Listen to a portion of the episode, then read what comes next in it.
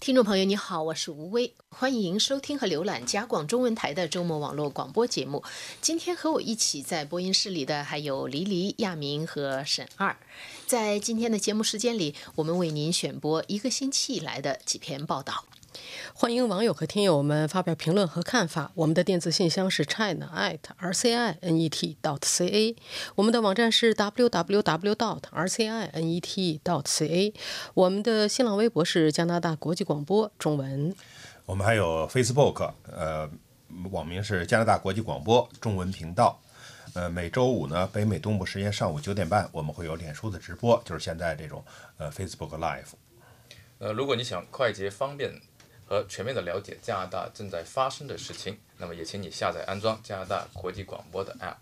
我们的 App 呢，你只要在安卓和苹果应用商店上搜索我们的关键词“加拿大国际广播”，你就可以很方便的找到。我们的 App 有五种语言，呃，除了中文以外，英法语还有阿拉伯语和西班牙语，就像您在屏幕上看到的那样。好，那么今天在接下来的时间里呢，我们就来呃讲一下，介绍一下这个星期的几篇报道，实际上也可以说是这个星期的呃比较大的新闻了。呃，首先呢，我想介绍一下，就是我一直这段时间一直在跟踪的，就是 S N C 蓝万灵这个案子呢，拖延了几年以后呢，终于判决了。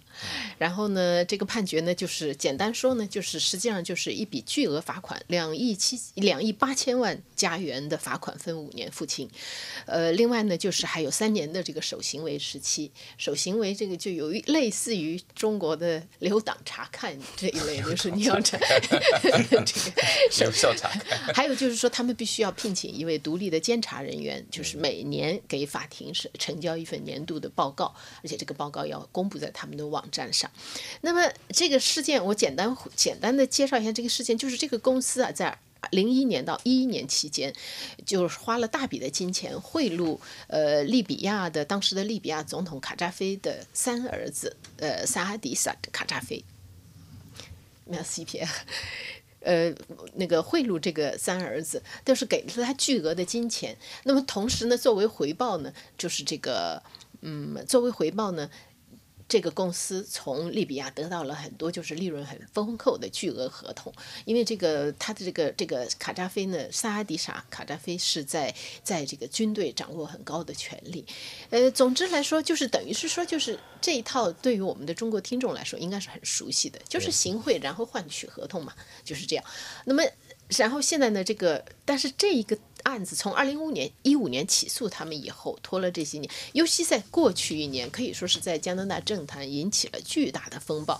特鲁多自由党政府几乎失去了执政党地位，可以说是因为这个事情，几乎把自由党政府拉下台。但是这个判决出来了以后呢，呃，各方面都还是比较满意的，就是。从不管是说，甚至连这个在这个风暴中心的前司法部长，因为这个事情就是嗯被调任了，还有就是最后他辞职，然后又被驱逐出呃自由党议员团，所有的这些事情都跟这个都跟这件事情有关。他甚至也在微博上表示说，嗯，这个表示了我们的司法独立，呃，还有就是呃司法独立，嗯，不要政治干涉，甚至给这个公司呢某种程度上的一种。祝福，可以说是一个令人令所有人都满意的句号。甚至这个公司的股票在这个判决宣布以后猛涨百分之二十，猛涨百分之二十。但是也有那个评论人士说，就是呃，《环球邮报》的政治专栏作家叫雅卡布斯基，他说，所有的人从这个里面出来，虽然说大家都对这个判决松了一口气，但实际上所有的人从。用他的原话说，都都闻起来都不像玫瑰花。他的意思就是说，也所有的人都受到了损失。公司不用说，公司自从二零一五年被起诉，而且就是说没有得到那个延迟起诉的协呃协议那个允许以后，股价跌了大概一半，然后那个就是缩小规模，就是名声。呃，特鲁多政府就不用说了，甚至连检控方，因为检这个雅卡布斯基认为，甚至检控方也不能说是没有受损失，因为最后他们撤销了五项指控。嗯，这个意味着对于检控方嘛，当然是说啊有认罪态度啊什么之类的这些。可是实际上呢，还有一个问题是什么呢？就是嗯，通常来说，检控方撤销罪名是因为他没有把握可以定罪，所以呢，他就宁肯就是撤销，然后然后就是跟这个。辩方达成一个认罪协议啊之类的这样的事这样的事情。总之，这个事情到现在算是画上了一个句点，而且是说，呃，大家都算是比较满意的句点。如果是说，可能我相信会有一些中国听友网友，如果关注这个事情的话，会觉得说，你纠缠了这么多年，但实际上这个判决跟如果当初一开始就像。政府特鲁多政府希望的和公司希望的那样，让他们签署这个延迟起诉的这个协议，实际上就是用大笔罚款来代替刑事罪名。如果是当时签了这个的话，跟现在的结果几乎一样，也是大笔罚款。对，如果要是你刑事罪名以后。他十年不能拿联邦政府的合同，现在可以了。现在可以了，对呀，所以这个法官是权衡了很多这。权衡了很多，对，就是有些人觉得说，你既然你花了这么多纳税人的钱，这人力物力多少法庭的投在里面，你还是只得到这样一个结论的话，那为什么当时不干脆一点？但这个呢，就是呃，一方面作为前司法部长威尔森·雷布尔德，他认为这个是呃，如果是法庭判决的。给他用罚款来结案，和你总理办公室跟来 push 出来的、协调出来、推动出来是不一样的。那么也有其他也有评论人士同意他的，就是说至少这是一个透明的过程。如果是说真的，司法部长。兼总总检察长去指示检察官说：“你让他签这个协议，让他拿罚款代替代替这个刑事起诉的话，他需要做出很多的解释。然后这个有一种说法就是一种程序的正义，对该走的程序一步不少。好了，这个事情呢，当然就是还有一个尾声，就是什么呢？前司法部长威尔森·雷布尔德。当为因为这个案子和这个案子引起的种种风暴，被几乎没有意义当选加拿大这个二零一九年的年度新闻人物。好的，我下面下面我们来换一个话题，讲一个就是，呃，李黎，你讲到就是。最近一段时间，食品涨价啊，加拿大 很多人都感到了压力。对，也抱怨，因为也是就是新年将近了嘛。现在在年底呢，就是哈利法克斯有个大学叫达尔霍斯大学，我们知道达尔霍斯大学呢委托一个民意调查公司安格斯里德，呃，调查了一下加拿大人这个对食品涨价都有什么看法。然后结果发现的是，百分之八十七的加拿大人都在抱怨说，这个食品价格涨得真是太快了，这个速度啊是远远超出了家庭收入的增加。那么包括那些高收入阶层啊，就是说是年收入在十万加元以上的加拿大人，他们也是同样的看法，也在抱怨。那么对于这么高的比例呢，达尔霍斯大学的这个教授，他也是这个研究的主要作者，叫希尔万。沙拉博瓦他说：“这么高的比例让他都感到惊讶，没有想到这么多加拿大人对这个食品价格的上涨啊是这么的敏感。”他说：“这就意味着是有为数不少的加拿大人，不管是在去食品超市买食品的时候，或者还是要去这个下饭馆吃饭的时候呢，都会感到是有这个钱包上是有压力的啊，是不是就让你觉得不是那么舒服？呃，那么在这种情况下呢，这个调查也发现呢，说在。”百分之七十的加拿大人对食品涨价，让他们觉得就是最敏感的部分，是一个呢是新鲜蔬菜，他们觉得新鲜蔬菜呢价格是涨的是最快的。呃，那么研究人员达尔胡斯的大学的研究人员说呢，这种看法确实不奇怪，因为今年新鲜蔬菜的的确确涨价了百分之十五。这是这个很高啊，这是很高的幅度，对，很高的幅度。那么另外一个呢，就是一年啊，一年涨了百分之十五的价格。所以呢，还另外一个部分呢，就是让加拿大人比较敏感的，就是新鲜水果，还有就是肉，新鲜水果和肉类呢也涨价，涨得比较厉害。所以呢，呃，达尔霍斯大学的教授沙勒博瓦他说呢，的确。除了新鲜蔬菜之外，就是新鲜水果还有肉，这是两大类，就是总是价格是在波动来波动去。肉类呢是涨一涨，但是呢有的时候又会下来。但是昨天加拿大统计局出来的一个报告说呢，呃，二零一九年的这个十一月份跟去年相比的话，肉类涨价是涨了百分之五点二，呃，牛肉啊、猪肉都包括在内，牛肉涨幅呢涨得更高一些，猪肉倒是没基基本上没什么变化。呃，所以那么在这种情况下呢，那当然了，就是调查。另外就问，食品价格上涨了，你们大家要怎么来应对食品价格的上涨？因为钱口口袋里钱并没有多多少，所以呢，百分之加拿百分之五十三，过一半的加拿大人表示呢，他们明年要节省在食品上的开支。怎么节省呢？百分之六十的加拿大人说，他们决定明年要少下饭馆儿，自己在家做饭。比如说，原来是一个星期五次，五五天都上饭馆儿的，今年呢可能明年可能要减成，比如说，呃，克制一下，一年一个星期下个两次、三次啊等等。那么还有百分之四十九的人说呢，他们要经常关注。我们都知道这个有很多的那个每个食品超市每个星期都有一些打折食品嘛。啊一般来打说折去打折宣传单什么的，宣传单啊，在网上的那个每个超市啊，就是呃，比如说这个星期哪几种食品是减价，然后啊关心对对，因为我们知道加拿大人是比较怕麻烦的，所以他们一般来说不太会去仔细看，呃，这个今天这个星期是。呃黄瓜减了几几几块钱，或者那个他们到了那儿想买什么买什么，就不去细算。那么现在呢，将近百分之五十加拿大人说他们要仔细关注，看这些每个星期哪个食品减价减的多一些，然后呢尽量去买那个减价的食品。同时呢，还有百分之四十一的人说呢，他们要去那种大包装的商店去购买食品，就是类似比如说像 Costco 这种商店对，包装大，然后呢，但是价格比较低，然后你存在那儿呢慢慢吃，就这是一种情况。还有百分之三十一的人说呢，他们决定在新的一年要减少吃肉。当然，减少吃肉也不光是为了省钱了，我们也知道现在的社会趋势就是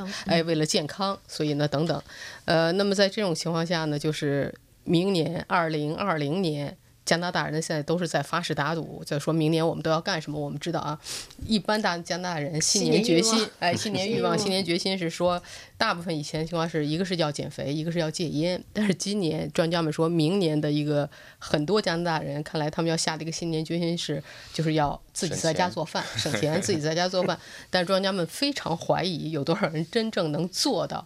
就可能会维持个一个月。之后能不能维坚持下来？如果是没有做饭习惯的人，这个对很难这个这养成做饭习惯，并不比养成锻炼习惯更容易。但是呢，至少就是说，这个食品这么听起来呢，这个食品涨价好像对加拿大人的健康会有好处，因为这是健康专家的建议嘛，就少在外面吃饭，因为外面的食品卡路里高，对油盐高，油盐多还有就是说少吃肉。但是呢，这个会造成对经济造成影响，就是你那么多人不，你要是不去的话，餐馆对于餐饮业的打击会很大是这样受影响啊。是这样，对餐对饮业会因为去餐馆吃吃饭，你要付百分之十五的销售税啊，对这个税是给政府的，对对联邦政府、省政府都有，所以你去消费的人少了，这个政府的税收也少，所以这都是一环扣一环的。是这样，是这样。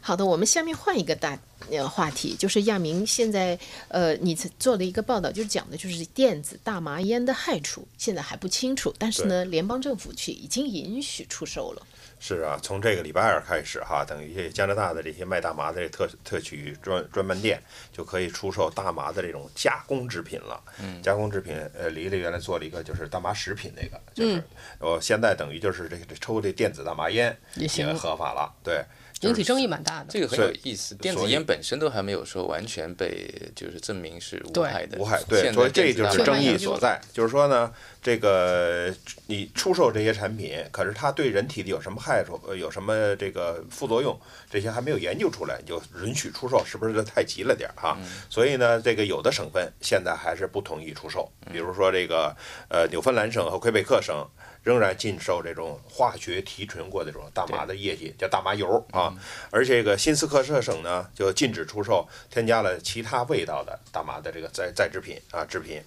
那么为什么就是这么匆忙呢？就把这个大麻电子烟就能够就和电大麻食品就是上市了？卫生部呢就是说说基本是两个理由，我这么给它归纳一下哈。一个是说呢，呃，这个已经测试了大麻油中的成分啊，就是说没有什么太多害处，但是呢，对这个化合物和这个抽的时候又加热以后产生的烟雾，对这个还没有测试，基本上就是这个。问题，嗯它测试不了加热以后的那个情况，烟其电情况这个我也是一样。觉得呢，是市场上没有卖的，但是作为政府，你可以自己先小范围的测试也可以。这个我觉得这另这是一个理由，现在就是说已经合法出售了以后，就是他要测试了。不现在要测试，但是就是这个卖有没有年龄限制呢？呃，就肯年龄限制是肯定有的，而且各省的年龄限制现在还不一样，各省哦，对，就是严和各省可以，对，第二个理由就是嗯什么呢？第二个理由就是有也有点牵强，就是说就像大麻合法化一样，就是说存在一个非法的这个大麻电子烟的市场。那么这个这个呢，就是如果提供了这个合法的，而且受管制的，就制造这个提炼这个大麻油的时候，加什么成分不加什么，因为都有规定嘛，就比那个非法市场呢，可能就是更健康一些，更好一些，就等于说用这种合法化来取缔非法的那个市场啊，说这是必最佳途径之一。而这两个理由，大家觉得这个充分不充分？个个人有个人的判断嘛哈。那么这个按照刚才就提到，就是说这个合法的会有比多限很多限制，就是这个政府呢就对大麻油的提炼就规定了，除了这个载体，就是大麻本身以外，调味剂和保持产品质量和稳定性所必需的物质外，不能包含任何可能对健康造成伤害的物质。啊，那么这个物质就多了哈。你像这个以前尼古丁的香香烟，有就是电子烟里边添加的东西就很多，有加维生素的、矿物质的、加色素的，甚至加酒精的啊。还有特别就是这个会致癌的，叫上维生素 E，呃，醋酸盐啊，就是提高提高这香味儿啊，或者什么这些感，让人这个说说完了以后就是感觉更好啊。还有像这个大麻提炼过程中最主要的，它就是这叫。四氢大麻酚这种东西，就是抽抽了这个，你才觉得轻松愉快，感觉就是促进这个神经作用，神经作用、神经兴奋对作用的这个。而这个原来这个你抽大麻的时候呢，这个呃呃一克大麻干大麻里只含一百毫克，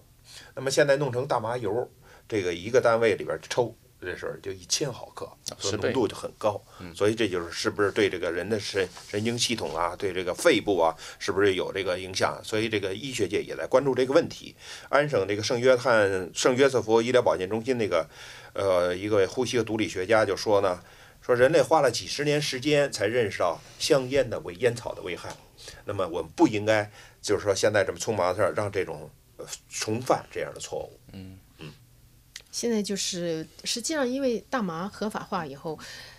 有一个词叫大麻规管化，就等于是说你还要需要其他的各种各样的措施和和那个检查也好来规定它、管理它。但是这方面实际上现在还在磨合状磨合状态，我觉得还在磨合阶段，还没有都弄好，对，还没有出来。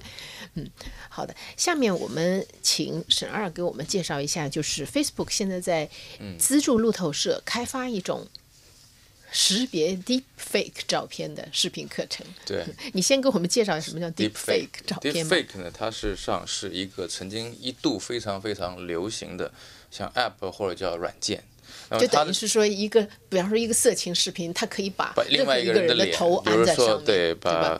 特朗普的脸安在安安在上面。对，它这个过程呢，当然它需要后台做一些运算，但它的结果非常好，可以不是好吧？结果的非常的呃以假乱真。就是你几乎看不大出来，而且关键是呢，它很大的提升了这个效率，对吧？你一般的人，你如果一张一张的画面去改的话，我看你，呃，改上可能十天半个月你都改不过来。但对于那个它自动生成，可以算是高段位的假新闻。对对，它它实际上它后台就是一个人工智能嘛，它实际上是由人工智能来分析整个整个人脸，然后利用另外一个人脸来替换，就大概这么一个过程。那么就是说，在这种情况之下，造成了我们这个新闻界或者说媒体界很多困扰。那这样就变成很多的，呃，我现在讲的就更多的不是单张的图片，是视频。为什么呢？图片呢？你说 Photoshop 也存在很久了，对不对？很多人都会弄，或者说也会也经常发生这种事情。但是这个说你到那个视频这个阶段呢，就是说变成了，就是说大很多人就会受到困扰，因为视频很多人是不会去认真分辨说，哎，到底是真的还是假的。然后很多人就认为这个是真的了。那这种情况之下，那么就是说新闻界的困扰。再加上，其实 Facebook 自己也深受困扰，嗯，因为一个视频放，对啊，视频放上去，如果真的是这种所谓的 deep fake 的这种视频的话，那 Facebook 某种程度上它是要承担责任的。然后他已经，他目前已经有一个麻烦了，就是他那个南希佩洛西是那个美国的那个众议院参议众议院的议长，对，众议院议长。那有人呢就把他的一个视频呢用，应该说我觉得他不叫 deep fake 的这种做法，但是呢就把他的视频做了剪辑。然后把它跟这个视频本身的内容呢做一个不相关的一个地方放上去，然后说他呢说话什么呢像喝醉了酒似的，大概这么一个视频。那这样的那个 Facebook 很多人在 Facebook 上进行了抱怨，那个但是 Facebook 在做过审查以后呢，Facebook 说他不想删除，不想拿掉。那这个他也让他这个是呃就是说被被被引入了很多麻烦。那这种情况下呢，Facebook 在这种大背景下呢。那么路透社呢，他自己有一个课程，他的课程就是教这个，他主要教一些记者或专业人员，你该怎么样去识别这个。其实他的课程是不仅仅是识别这种所谓的 deep fake 的这种视频的问题，它事实上就是说你你怎么样才能够尽量让你的新闻的资源能够保持真实性，然后不要让被那些不真实的新闻资源所迷惑。这么一课程，这课程现在已经存在了，现在是以英语的那存形式存在的。那么它下面还会开发，很有意思，它还会有中文版的出来。那么就是说是向全球发布。那么 Facebook 的钱主要出来的钱就是为了资助它向全球发布，因为是路透社开发这课程呢，Facebook 觉得很好，然后 Facebook 就拿钱出来说，我们把它翻译成各种语言，全球发布。那么就是说，但这个这个课程的开发的这个主管，他有一句话。他说：“他认为这个是身为新闻业就是威胁最大的，不是说真正说那些人把某一张人脸放到另外一个人脸上。他说这种的这个威胁呢，实际上是不是最大？那么威胁最大的呢，实际上就是说把一段视频从一个背景里裁剪出来，放到一个不相关的背景里，那一个人的话就变成了是反面的话，或者说一个所谓的错误的话。那这种情况，他觉得威胁是最大的。所以在这种情况下呢，他的这个课程呢，更加关注的是这一点。”那我觉得我们可以整体上可以看到，就是不管是人工智能还是什么科其他科技的发展，那这个网这个所谓的造假吧，新闻业的造假移花接木，对，越来越容易了。那在这种情况下，你的一般的民众甚至记者的他的识别这个假货的能力是不是能跟上？这个呢，我们是要拭目以待的。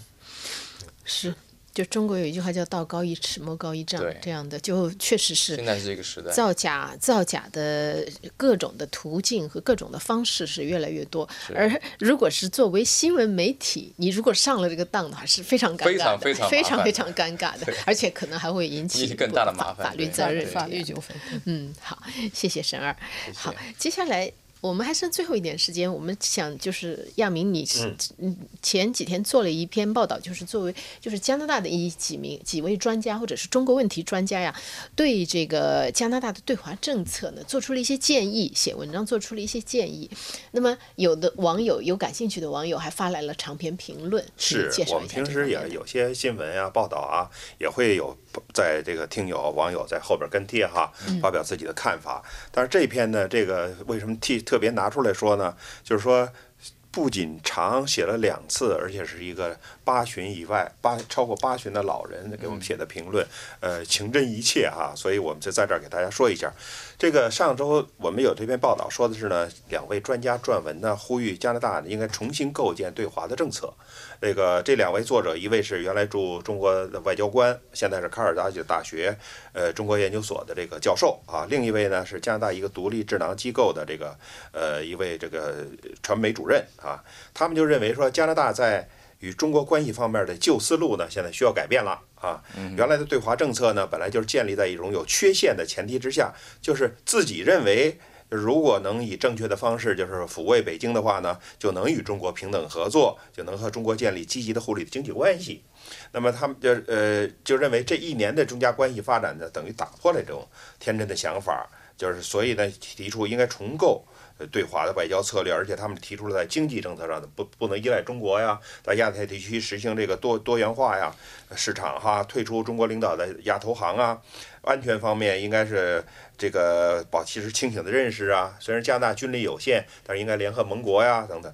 外交政策方面，一方面呢，应该在扩大外交活动的范围，包括日本和台湾这些合作啊。另外呢，像这个对这个呃在台湾呢也加强紧密的合作。这样让中国意识到，就是说，呃，你对加拿大做出这种胁迫，我们是有很多选择的。你就你自己也会呃受到这个是受到这个就是呃损害。那这样这样，那么我们的网友对这样的评论有什么样的对这样的这个建议有什么样的看法？这个年年过八旬的这个陈元森这位老先生呢，就是发表他的看法啊。一个是他就说呢，呃，希望加拿大还再有耐心一些啊。呃，他就说这个人类发展进步呢，经历了数百万年，农耕社会这个进步到工业社会，经历了也一万年啊。那么西方政治经济体制形成，也就是近三百年来的事儿啊。所以呢，这就说中国经历这么多年了哈。咱们加拿大肯定没有，所以他希望呢和帮助中国进步呢要有耐心，不能操之过急啊。第一是要有耐心。说就是你给他压力太大了呢，他中国内部的反制力也会大，就是弄不好可能会爆发战争哈。也要爆发核战争的话，那就人类毁灭了。所以他说的很好，就是说对待中国方面呢，如果美国扮演的是鹰派，加拿大就应该扮演鸽派啊。呃，而他说是说那就是几十年来加拿大一直是这样做的啊。他说。他看来，这不是加拿大的软弱，也不是加拿大糊涂，反而是加拿大胸怀宽阔、政治成熟，为世界和平做出了这个巨大贡献。呃，他也说，中国人民对加拿大曾经给予的援助和友好呢，也感恩戴德。希望加拿大这支和平鸽越飞越高，越飞越远，嗯飞出一个阳光灿烂的太平世界。本来这第一次，这个这个这个就是留言就到这儿了。这十四号，对等于十五号呢，老先生又可能那天又想了，还没说还没说全，他又就说自己留言一则呢，意犹未尽。他说我又想起了上帝赐予的一个词汇，就是说加拿大性格。他说他就琢磨什么叫加拿大性格，那就是地大物博，人口稀少，国防呃羸弱，和历届领导人都待人宽厚，与世无争，然后呢助人为乐啊。他说在地球村这大家庭里呢，加拿大扮演的是一个就是像有点像贤妻良母的这种角色，呃，为维护世界和平呢做出了很多贡献。而且这个第二次留言里，这位陈老先生呢还提到六十年代他的经历，因为他说其实二十多岁的。呃，那会儿刚满二十岁的这个呃笔者和许多人都在半饥饿中患营养不良、轻微水肿，因为中国那会儿他在中国吗？他在对，他他现在在中国嘛，现在不是？现在不在，现在在加拿大。一会儿他会提到，他说那会儿就是营养不良到什么程度呢？因为是浮肿嘛，那个你呃小腿一问一摁就一个坑儿。这正饥饿之中呢，忽然有一段时间呢，就吃到了又白又香的大馒头。开始不知道哪儿来的，后来是对，后来就知道了。呃，是加拿大这个领导人，这个在中国缺外没有外汇的情况下，政府赊账向中国出口这个救命的小麦。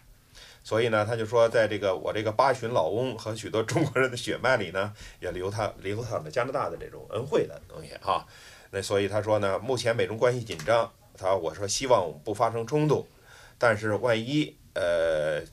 不幸掉入这种休斯底德休斯底德陷阱呢？他说：“我也敢保证，没有一颗导弹会飞向加拿大。”能保证吗？然后呢，这是一种良好的愿望吧，就是说，这因为他对加拿大印象比较好嘛，就是说，呃，不是，呃，他说没有一颗洲际导弹是瞄准渥太华的啊，嗯，这个这是良好的善良的人嘛，就是说哈，他说他提到这个我倒就是他说。他认为什么是加拿大的国家利益啊？维护世界和平，确保领土完整、人民安全，呃，是最大的国家利益，而不是那些贸易、商业往来有一点蝇头小利啊。而且至于孟晚舟问题呢，他说既然走法律程序了呢，就让加拿大的英明睿智的法官去判断，